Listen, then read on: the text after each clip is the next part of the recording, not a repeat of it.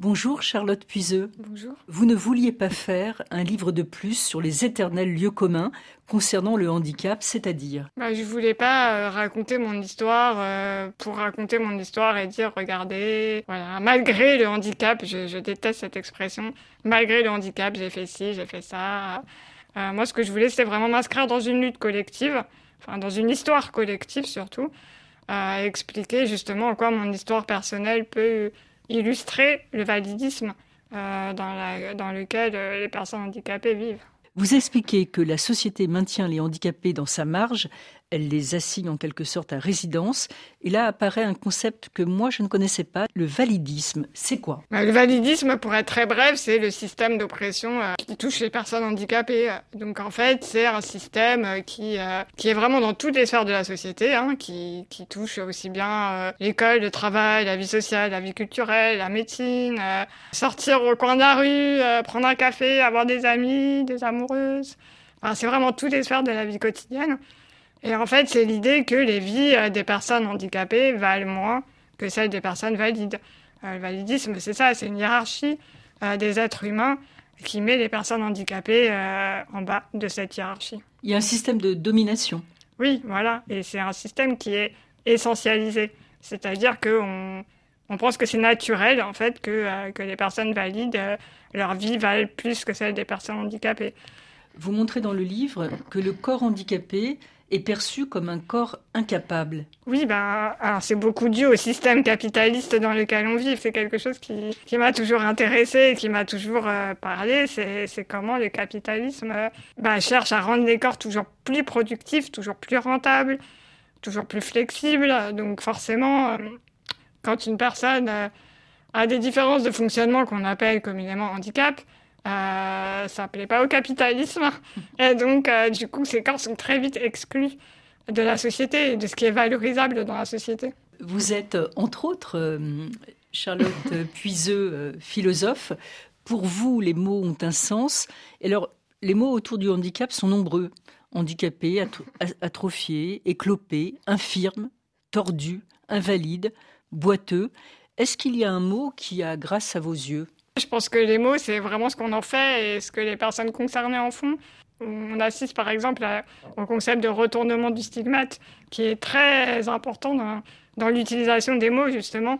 C'est-à-dire que des mots qui sont insultants à la base, parce que euh, bah, dit par les personnes, là en l'occurrence valides, pour désigner négativement les personnes handicapées, peuvent être repris par les personnes handicapées pour justement en faire des, représentations positives et, de fierté. Donc en fait, les mots, c'est vraiment euh, ce qu'en font les personnes handicapées.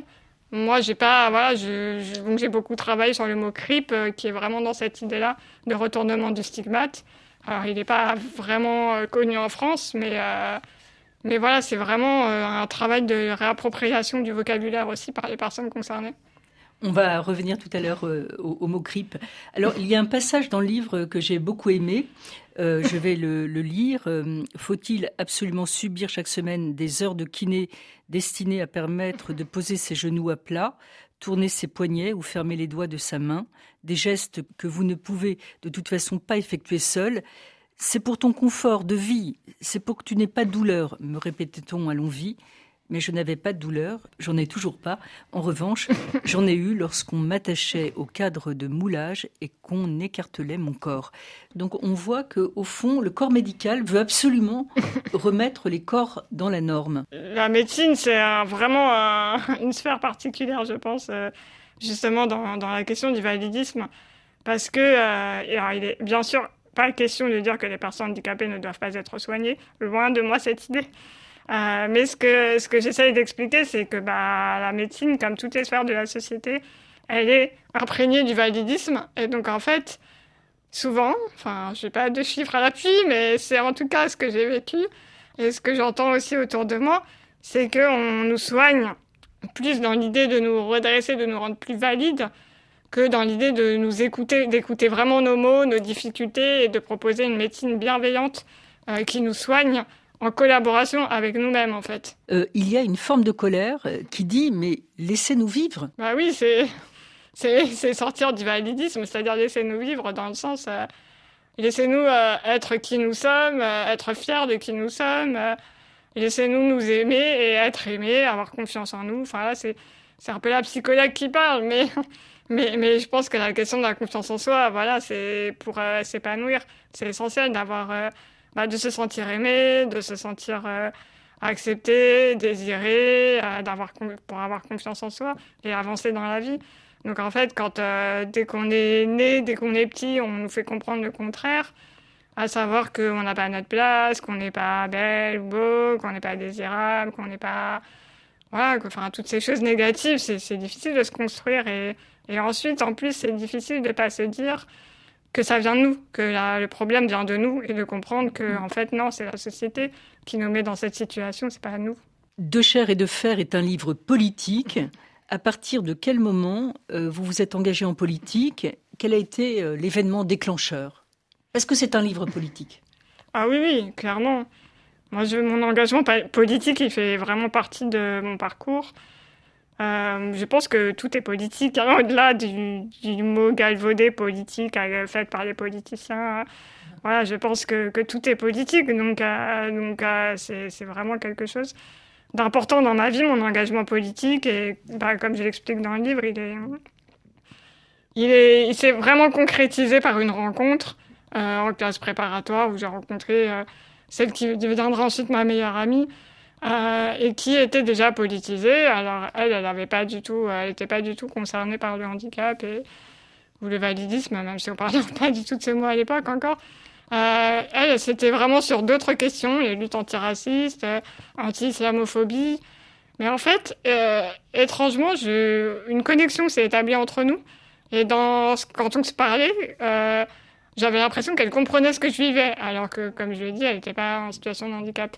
Et, du coup, on a beaucoup discuté entre nous. Bon, elle, avait un parcours militant déjà euh, un peu important, donc forcément, elle m'a appris plein de choses. Euh, J'ai commencé aussi à, la suivre dans les réunions politiques de ce qui était la LCR à l'époque, la lutte communiste révolutionnaire, qui deviendra ensuite le NPA.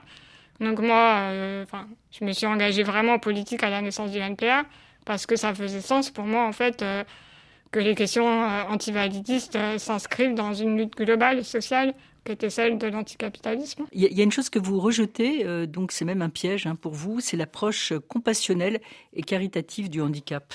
Les pauvres petits handicapés. Oui, parce qu'en fait, pour, euh, pour résumer, euh, j'utilise souvent une phrase qui est assez, qui est assez dite dans le milieu antivalidiste, mais c'est que la, cette vision nous place en, en objet de soins et non sujet de droit.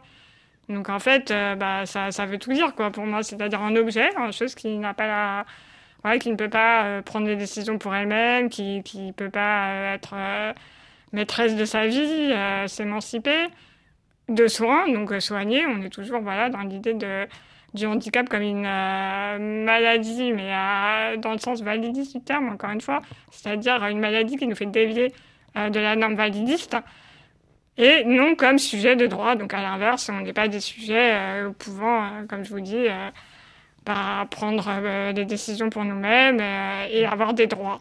Oui, vous êtes handicapé, certes, mais vous pouvez vivre votre vie.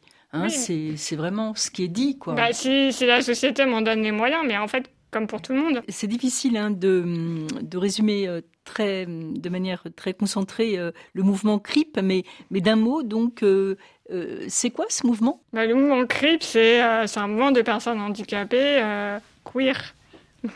c'est un deuxième mot un peu compliqué, peut-être un peu plus connu que CRIP, mais pas queer, toujours. oui, étrange. bah, c'est euh, les personnes LGBTIA+, euh, donc oui, les personnes qui vont euh, avoir une sexualité qui dévie la norme dominante ou, ou un rapport au genre qui dévie la norme dominante, toujours cette question de norme dominante.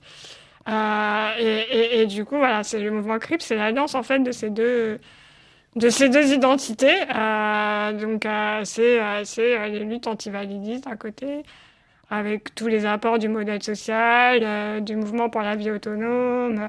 Et de l'autre côté, les apports du mouvement queer, donc euh, sur les questions de genre et de sexualité. Pour conclure, euh, est-ce qu'on peut faire du handicap euh, une fierté? Bah, Pour moi, oui, c'est un peu ce que je revendique. Parce que c'est un mouvement qu'on retrouve beaucoup dans le queer, cette euh, question, bah, comme je disais tout à l'heure, de retournement du stigmate et, et de faire quelque chose euh, qu'on stigmatise, enfin que la norme dominante stigmatise, le retourner, c'est le réapproprier pour en faire une source de fierté et dire euh, on est belle, on est voilà, on a le droit d'être là, euh, on a notre place dans la société, on est fiers de nous, euh, voilà, avoir confiance en soi. Merci beaucoup Charlotte Puiseux pour ce livre important. vous êtes en fauteuil roulant et vous ruez dans les brancards des idées toutes faites de chair et de fer. Vivre et lutter dans une société validiste est publié aux éditions de la découverte. Merci beaucoup. Merci à vous.